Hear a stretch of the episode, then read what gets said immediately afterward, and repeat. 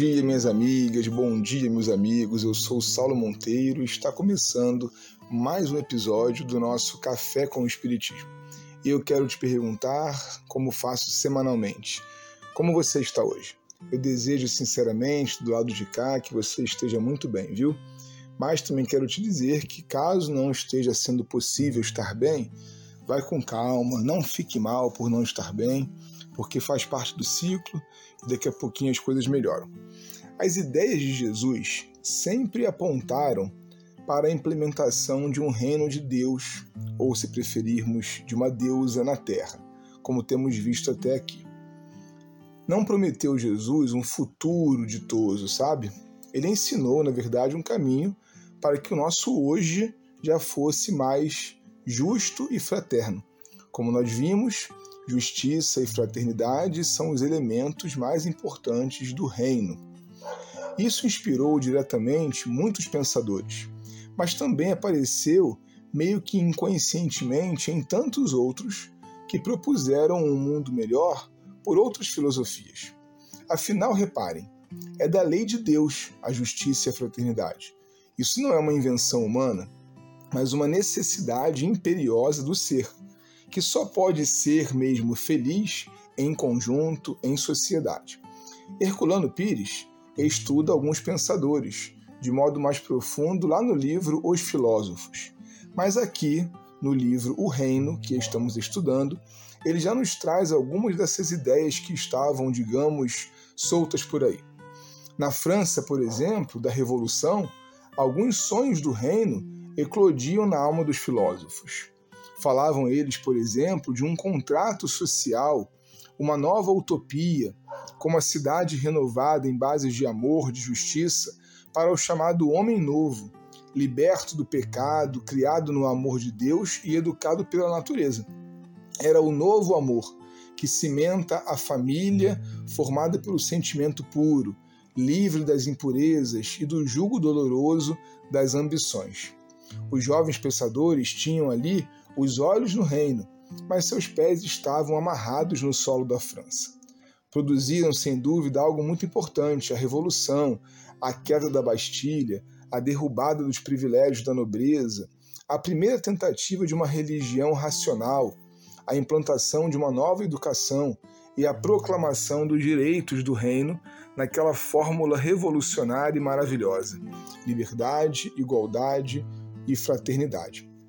Kardec, inclusive, apontando também como herdeiro disso a sua visão social nesse caminho, propõe que um dia a Terra seria uma aristocracia moral, ou seja, uma sociedade guiada por quem tivesse alcançado a fraternidade como lei, como visão de mundo. Não é necessário muito esforço, né, gente, para concordar com Leon Denis quando mostra no livro Socialismo e Espiritismo que as metas das filosofias morais são as mesmas desejadas pelas filosofias políticas que pensam no coletivo, no bem-estar do conjunto social. Na Alemanha e na Inglaterra, diz Herculano, também haviam muitos que queriam o reino. A igualdade dos homens, a sociedade sem classes, sem governos, sem opressões, sem propriedades egoístas, sem riquezas famigeradas, queriam restabelecer o valor do trabalho contra o falso, o mentiroso e ímpio valor da moeda. A visão social espírita não é exatamente contrária à moeda ou ao dinheiro, mas à desigualdade da sua distribuição. Não há dúvidas, meu irmão e minha irmã, de que, para a implementação de um reino de justiça e fraternidade, tudo tem que ser de todos. O bom precisa ser bom para o coletivo.